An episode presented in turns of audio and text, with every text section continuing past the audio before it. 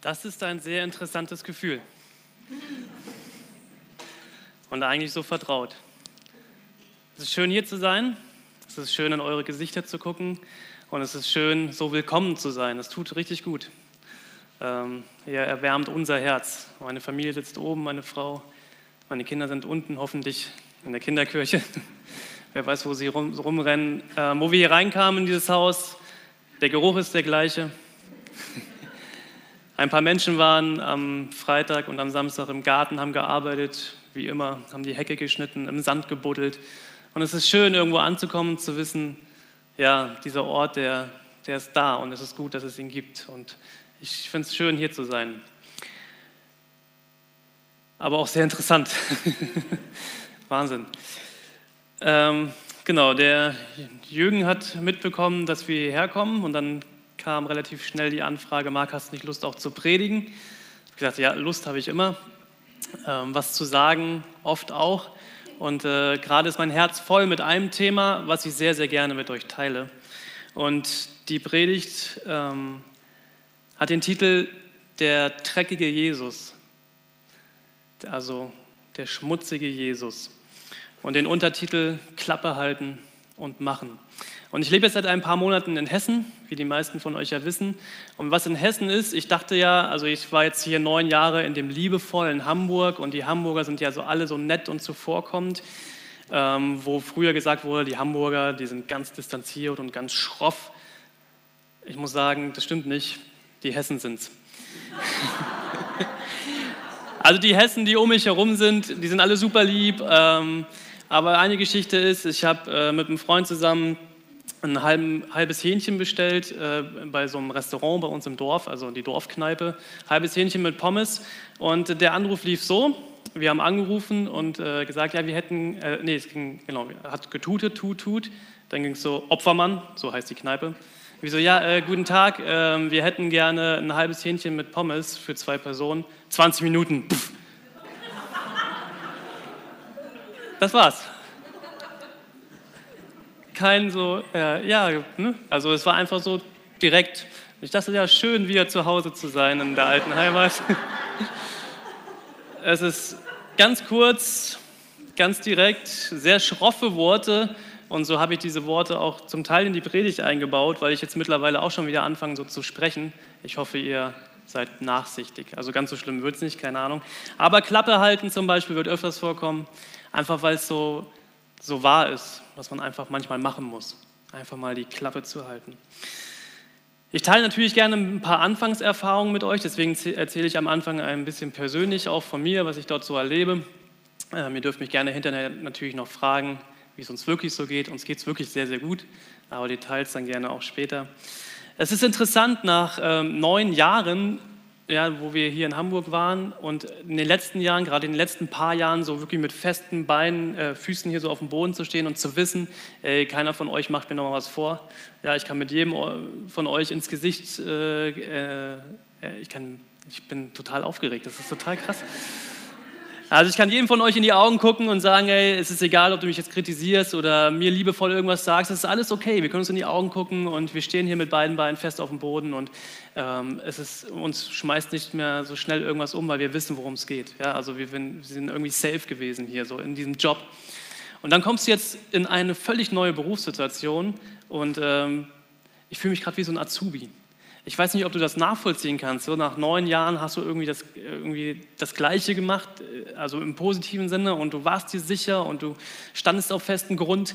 Und auf einmal kommst du in so eine neue Berufssituation und denkst eigentlich, ja, wird schon, so, bist ja mit so 35 jetzt so und ähm, passt schon.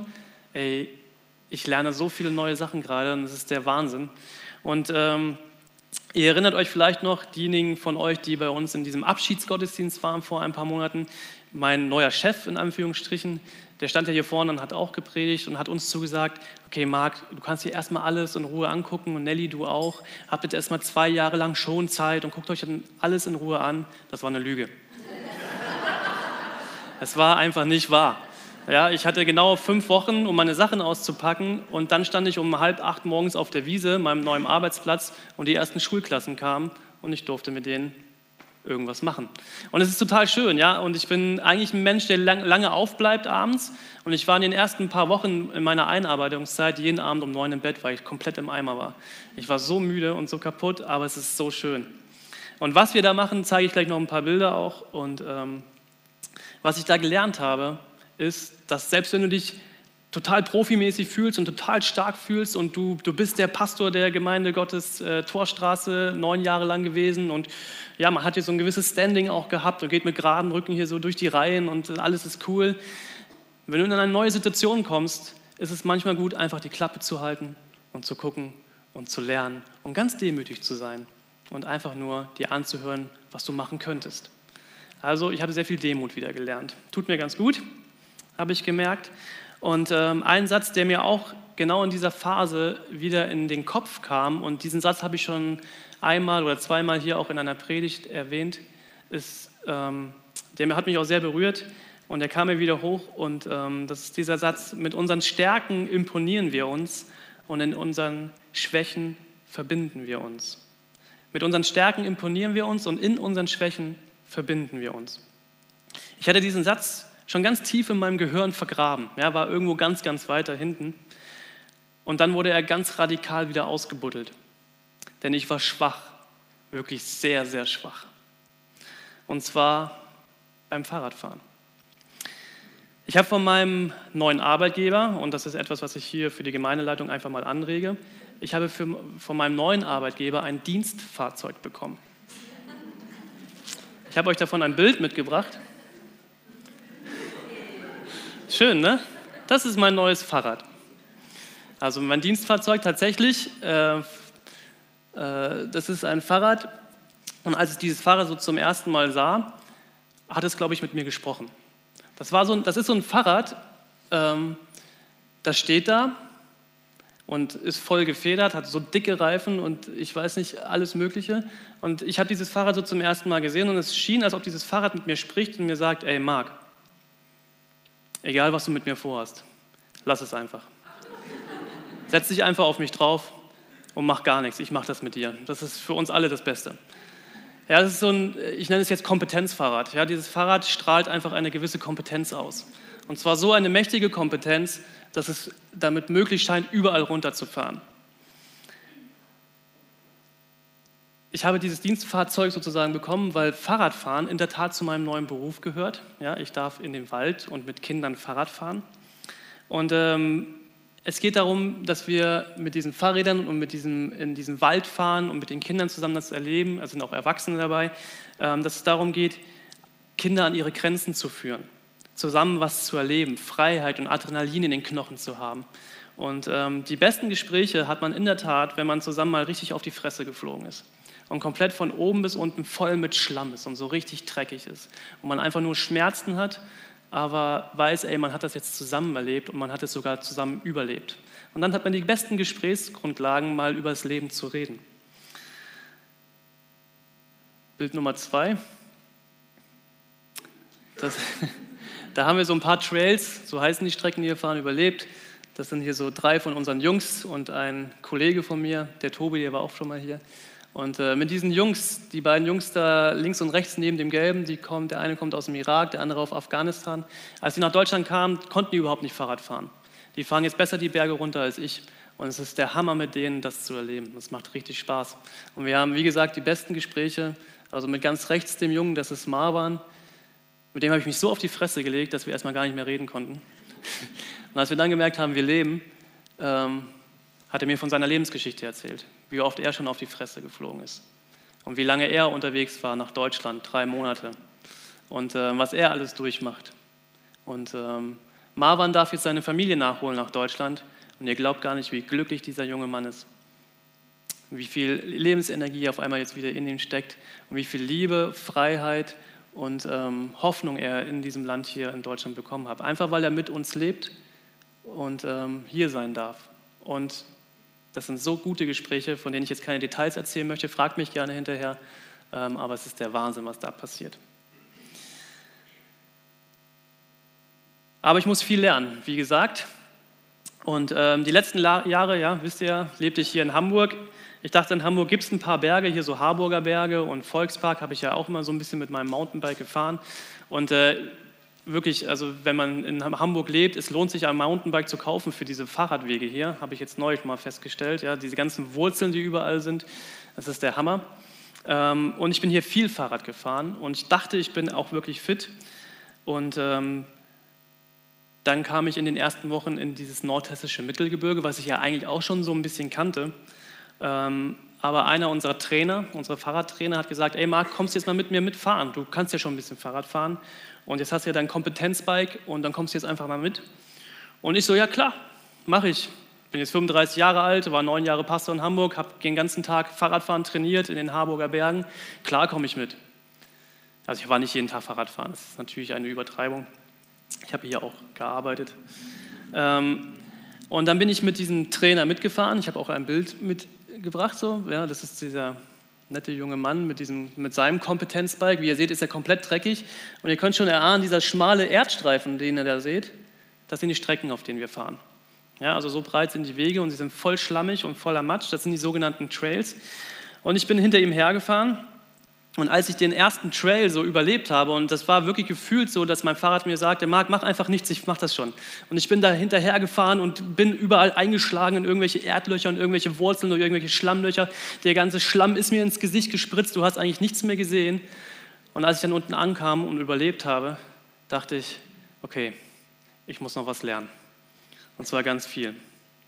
Ihr könnt gerne hier Fred, der nette Mann mit dem, jungen, äh, mit dem roten Hemd und hier auch Jonathan, äh, mal fragen. Die sind mit mir diese Strecken auch schon gefahren zum Teil. Ich habe ihnen das gezeigt.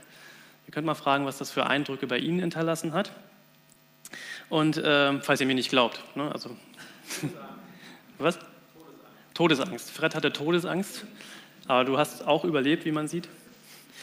Und momentan ist es wirklich so, dass ich so oft wie möglich jede Woche trainiere, weil es eben zu meinem Job gehört, fast jeden Tag. Und eines Tages fuhr ich mit eben unserem besten Fahrer, das ist der eine von den beiden, und dann haben wir noch einen, der Peter. Und ähm, ich dachte, ich bin jetzt langsam richtig gut und ähm, bin mit ihnen zusammengefahren und ich war auch wirklich richtig schnell und habe ihm versucht, hinterher zu fahren und die krassesten Kurven irgendwie da zu schaffen. Und dann gucke ich so hoch von meinem Lenker und sehe, wie Peter auf einem Rad vor mir herfährt. Ja, also die, die krassesten Strecken, ich bin froh, wenn ich da auf zwei Rädern runterkomme und er fährt auf dem Hinterrad und rutscht so durch die Kurven. Und Marc, macht Spaß, ne? Ich so, ach komm, lass mich in Ruhe, echt. Es war so krass und es ist so krass. Aber dann kam ein Ereignis, was mein Herz bewegt hat. Und zwar haben mir die beiden Jungs dann unseren schwierigsten Trail gezeigt, die schwierigste Strecke. Und ähm, da ist so eine Stelle, und jetzt muss ich mal meine beiden Hände haben. Ähm, das ist so eine Stelle, also du fährst einen relativ steilen Hang runter und dann machst du, rutschst du um eine Kurve rum, also du musst auch wirklich rumrutschen, sonst kriegst du sie nicht. Und dann fährst du auf einem großen Baum zu, eine alte Eiche, ganz, ganz groß. Und du siehst dahinter, da unten ist so ein Baumrand, aber du siehst irgendwie hinter diesem Baum geht der Weg nicht weiter. Es geht einfach nicht weiter. Und dann fährst du an diesen Baum ran, du bist eigentlich schon viel zu schnell, um zu bremsen. Und äh, du siehst, es geht einfach erstmal so gefühlt fünf Meter runter, einfach senkrecht runter. Es sind eigentlich nur zwei Meter und irgendwas, habe ich dann gemessen. Aber du fährst auf diesen Baum zu und denkst, du kannst hier nie im Leben runterfahren. Kannst du auch nicht. Du musst da runterfallen. Du musst dich mit deinem Fahrrad diesen, diesen, diese Wurzel einfach runterfallen lassen. Und du darfst nicht bremsen, auf gar keinen Fall. Und dein inneres Gefühl sagt dir, du rutscht um diese Kurve rum, fährst auf diesen Baum zu, musst irgendwie links dran vorbeischlängeln und eigentlich hat man dann sofort hier so Hamburger Fahrradwege, okay, da kommt eine Wurzel, ich muss bremsen. Der Trick bei dieser Wurzel ist, eben nicht zu bremsen, sondern sich einfach komplett runterfallen zu lassen. Also völlig gegen den Menschenverstand. Und als Peter äh, mir sagte, Marc, wir fahren jetzt die Wurzel zusammen, du bist soweit, und ich sah diese Wurzeln und dachte, hier, ich habe zwei Kinder und eine Familie, ich muss äh, sie versorgen. Und dann weißt du, hat Peter gesagt, Marc, du kannst das. Und du kannst dich dem stellen, deiner inneren Angst. Und weißt du, was ich machen werde? Ich werde unten stehen und dich auffangen. Und dann stand der kleine Peter, der ist ein bisschen kleiner als ich, stand da unten am Fuß der Wurzel von dieser Eiche und rief nur, okay Marc, ich bin bereit, ich kann es jetzt fahren. Und ich bin losgefahren Und er meinte so, laufen lassen, laufen lassen, nicht bremsen. Was macht Marc? Er bremst.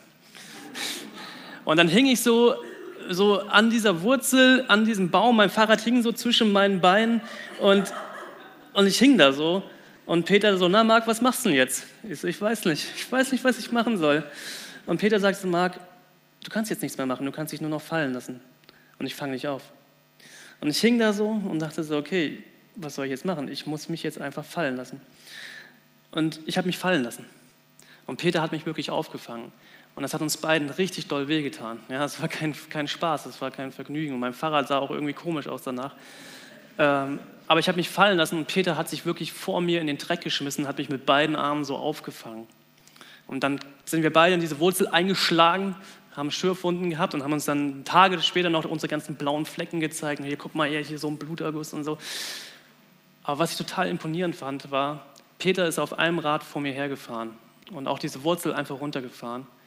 Aber er war sich nicht zu schade, sich für mich in den Dreck zu schmeißen und mich zu retten. Und dann hat er gesagt, Marc, weißt du, was wir jetzt machen? Ich so, ja, nach Hause fahren. Nee, du gehst jetzt dann nochmal hoch und fährst nochmal. Und ich bin nochmal gefahren und nochmal gefahren. Und mittlerweile, das ist das letzte Bild, fahre ich diese Wurzel so runter.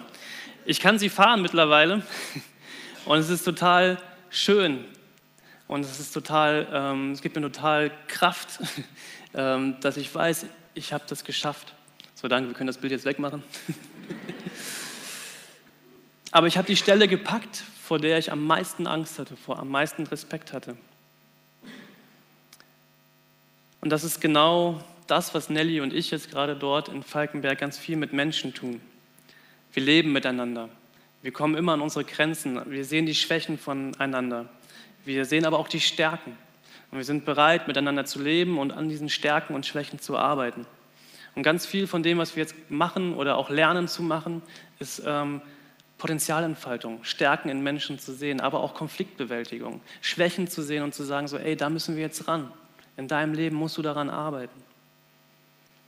Und ein Vers in der Bibel ist für mich und meine Frau ähm, zu einer Lebensgrundlage ganz neu geworden. Das ist ein sehr bekannter Vers, ähm, aber mehr und mehr wird das, was wir, das ist genau das, was wir jeden Morgen eigentlich beten. Und Jesus sagte, du sollst den Herrn, deinen Gott, lieben von ganzem Herzen, mit ganzer Seele und mit all deinen Gedanken. Das ist das erste und wichtigste Gebot. Und das merken wir, das ist unsere Grundlage.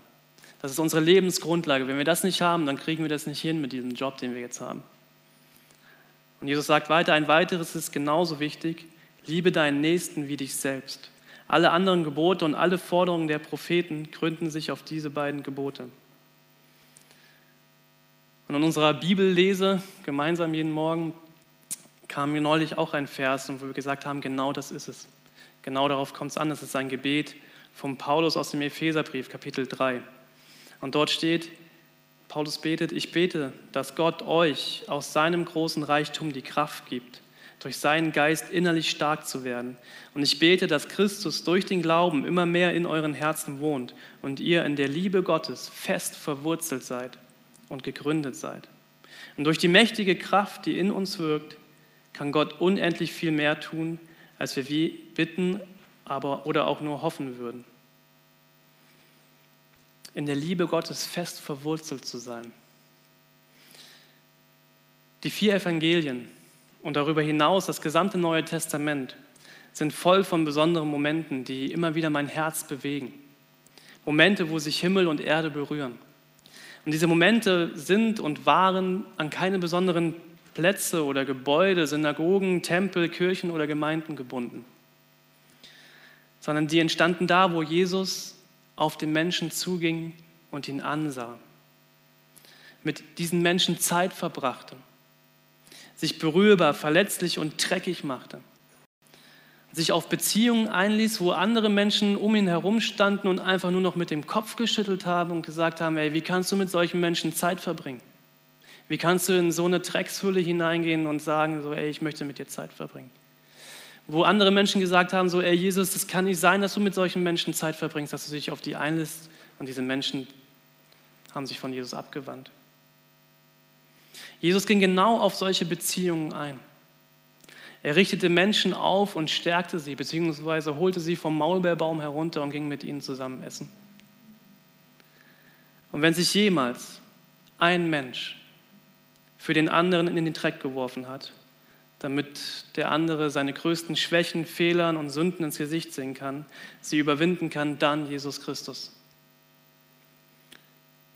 Wir haben in Deutschland viel institualisiert und bürokratisiert und darin sind wir richtig gut. Alles zu katalogisieren und tabellieren. Und das ist eine Riesenstärke von uns, von diesem Land, dass wir alles immer ordnen können und strukturieren können und alles gut irgendwie hinkriegen. Aber es kann auch zu einer riesengroßen Schwäche werden. Denn keine Institution, kein Büro, kein Katalog und keine Tabelle enthält jemand, enthält jemand enthält jemals alles, was es wirklich bedeutet, dass Gott den Menschen liebt. Dass er seinen Sohn für uns gab. Und dass dieser Sohn, Jesus Christus, sich freiwillig für den Menschen in den Dreck warf, damit dieser Mensch eine Chance auf ein neues Leben hat. Ein Leben, in dem wir, wir alle, unsere größten Schwächen, Sünden und Fehlern, damit wir uns dem stellen können unsere größten Ängste auch überwinden können und immer wieder einen Neuanfang in aller Freiheit und in aller Liebe wagen können, mit geraden und aufrechten Rücken, wie er sich hinzustellen und zu sagen, so danke Jesus, dass du mir ein neues Leben gibst. Jesus warf sich für uns, für dich und für mich in den Dreck. Und zwar so richtig, nicht nur so halb, so ein bisschen schmutzig machen und oh, sondern er warf sich so richtig in den Dreck. Es gibt eine Prophetie auf Jesus im Alten Testament, im Buch Jesaja. Und dort steht in Kapitel 53 über Jesus als Prophetie, er war der allerverachtetste und unwerteste, voller Schmerzen und Krankheit. Er war so verachtet, dass man das Angesicht vor ihm verbarg. Darum haben wir ihn für nichts geachtet. Für wahr, er trug unsere Krankheit und lud auf sich unsere Schmerzen. Aber wir hielten ihn für den, der geplagt und von Gott geschlagen und gemartert wäre. Aber er ist um unserer Missetat willen verwundet und um unserer Sünden willen zerschlagen. Die Strafe liegt auf ihm, auf dass wir Frieden hätten. Und durch seine Wunden sind wir geheilt. Liebe deinen Nächsten wie dich selbst.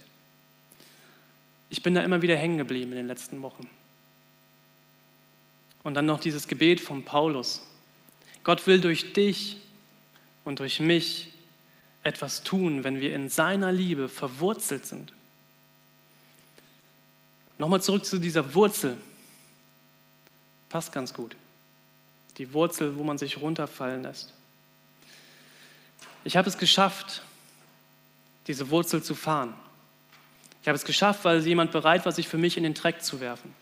Sich bereit erklärt hatte, mit mir zusammen schwach zu sein, meine Schwäche auszuhalten, sogar Schmerzen zu ertragen wegen meiner Schwäche, weil ich es nicht konnte. Und mittlerweile fahre ich sie einfach runter. Ich denke da gar nicht mehr drüber nach. Ich fahre auf das Ding zu und fahre es einfach runter. Wenn ihr mir nicht glaubt, ich lade euch herzlich gerne einmal mitzukommen. Wir haben genug Leihfahrräder dort in Falkenberg. Das macht wirklich Spaß. Ich fahre nur mit vielen neuen Leuten in Anführungsstrichen Mountainbike und komme an Grenzen mit ihnen zusammen und zeige ihnen diese Strecken. Und wisst ihr, was jetzt meine Aufgabe ist als Leiter so einer Fahrergruppe, wenn ich mit diesen neuen Leuten fahre? Wisst ihr, was meine Aufgabe ist, wenn wir an diese Wurzel kommen und ich die Panik in ihren Augen sehe vor diesem Abhang? Wisst ihr, was meine Aufgabe jetzt ist? Unten zu stehen, zu beruhigen und zu sagen, wie man fahren könnte und bereit sein, dass ich mich für den anderen in den Dreck schmeiße, auch wenn es richtig weh tut. Und es einfach zu machen, um Sicherheit zu geben, damit man zusammen Schwächen überwinden kann. Und es einfach zu machen. Ich lerne gerade viel, habe ich eben gesagt, und ich fühle mich wie so ein Auszubildender.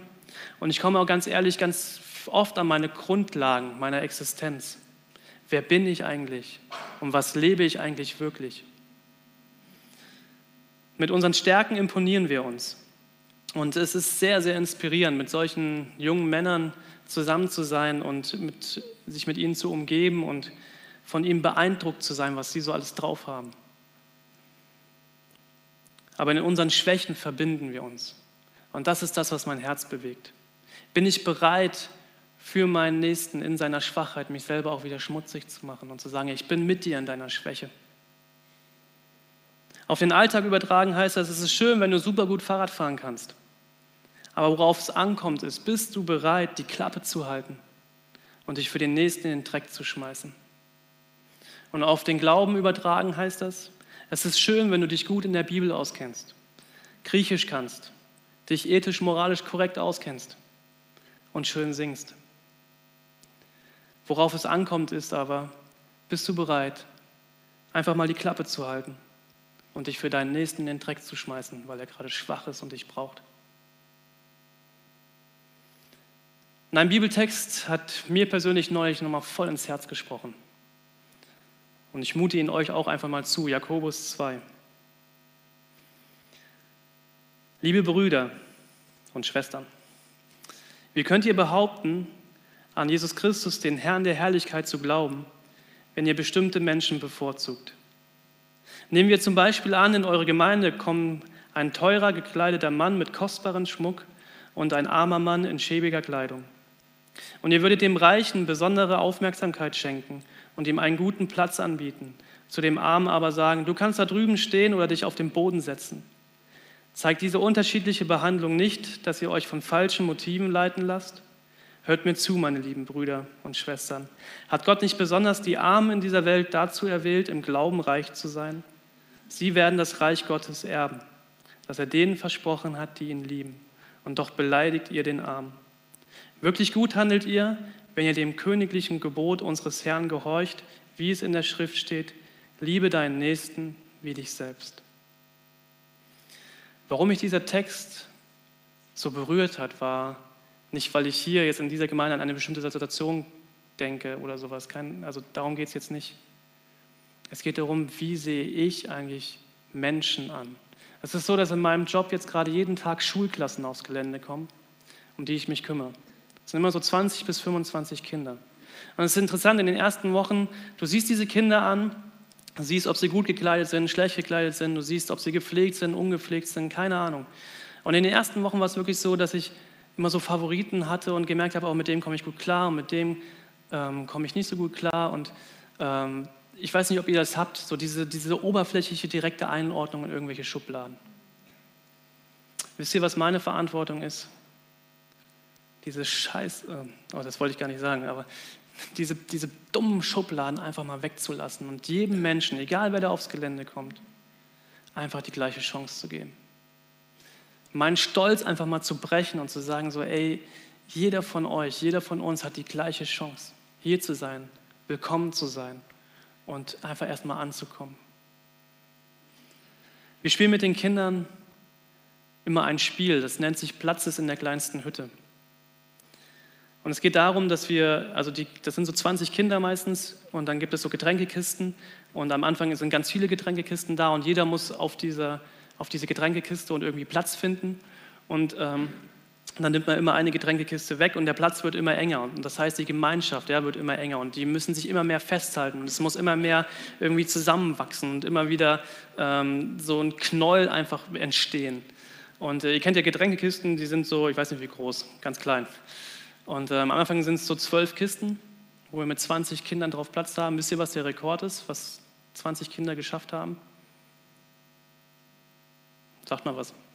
Vier, fünf, drei. Ja, drei Kisten mit 20 Kindern. Könnt ihr mal probieren.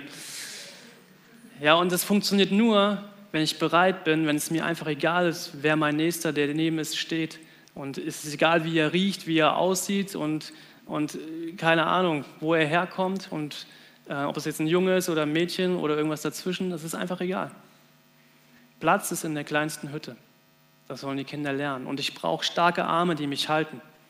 Und ich brauche Menschen, die sagen, ey, hier ist noch ein Platz, komm her, komm her, komm her. Du kannst hier noch sitzen oder stehen. Die Kids sollen dadurch lernen, aufeinander zu achten. Egal wer du bist, egal ob du meine Hilfe brauchst, ich helfe dir. Und es ist egal, wie alt du bist, es ist egal, wie du heißt, es ist egal, welche Hautfarbe du hast und es ist egal, welche Sprache du sprichst und es ist egal, an welchen Gott du glaubst. Hier ist Platz. Du bist hier willkommen. Hier kannst du erstmal ankommen. Und das kann man sich im Kopf vornehmen, theoretisch zu machen. Die Herausforderung ist es wirklich zu tun. Zusammenrücken, um Komfortzonen zu verlassen. Und es ist egal, wer hier durch, diese Tür hereinkommt. Er ist erstmal willkommen. Das ist eine Aussage und es ist gleichzeitig eine Frage. Ist euch das egal, wer hier zur Tür reinkommt? Und ist er erstmal willkommen? Diese Frage muss ich mir wirklich stellen. Ist das bei mir im Leben so? Und ich sage das jetzt auch mal so ein bisschen, ich will nicht politisch werden, aber Platz in der kleinsten Hütte bedeutet auch, dass hier Platz ist in dieser Gemeinde, in dieser Stadt und in diesem Land. Hier ist genug Platz für alle Menschen. Wenn es bedeutet, dass wir ein bisschen zusammenrücken müssen, unsere Komfortzonen verlassen müssen, wenn es bedeutet, dass wir Menschen erstmal sehen, die uns irgendwie fremd sind, die vielleicht anders riechen, anders aussehen, einen anderen Gott anbeten, das ist alles egal. Platz ist hier und jeder ist hier willkommen. Und dann kann man anfangen, miteinander zu reden. Bist du bereit, dich für deinen Nächsten in den Dreck zu werfen? Dich schmutzig zu machen, Komfortzonen zu verlassen? Dann mach es. Mach dich dreckig und liebe deinen Nächsten wie dich selbst. Jesus warf sich für dich und für mich in den Dreck, damit wir die Chance haben auf ein neues Leben. Ein Leben, in dem wir unseren größten Schwächen, Sünden und Fehlern ins Gesicht sehen können, uns nicht mehr dafür schämen müssen, sondern vergeben bekommen. Und immer wieder ein Neuanfang in aller Freiheit und Liebe wagen können, mit geradem und aufrechten Rücken. Und ich wünsche dir, dass du diese Vergebung und diese Vergebungsbereitschaft von Jesus Christus, dass du die wirklich in dein Herz sacken lassen kannst. Und dass du erlebst, dass es wirklich bedeutet, frei zu sein von all dem. Weil Jesus Christus sich für dich in den Dreck geworfen hat. Das hat ihm richtig wehgetan. Aber er war bereit dazu, das zu tun. Für dich und für mich. Und das ist etwas, was einem irgendwie so aufatmen lässt und gerade stehen lässt und Kraft gibt, sich wirklich für seinen Nächsten in den Dreck zu werfen. Und ich würde mir wünschen, dass wir das auch bei der Bundestagswahl im Wahlergebnis irgendwie erleben, dass das irgendetwas mit uns gemacht hat, was wir erleben. Nächstenliebe. Willkommen sein in einem Land, was christlich geprägt ist. Mal gucken, ob das Realität wird. Ist schon ganz an vielen Orten Realität geworden, aber es muss weitergehen. Und dann wünsche ich mir, dass wir diese Liebe immer wieder erleben. Und dass sie das erlebt, dass diese Liebe auch gewinnt. Und zwar immer. Das ist die Zusage von Jesus Christus. Seine Liebe wird eines Tages gewinnen über alles. Und das ist schön. Und das teile ich gerne mit euch. Und ich hoffe, euer Herz ist genauso bewegt von dieser Liebe wie meins.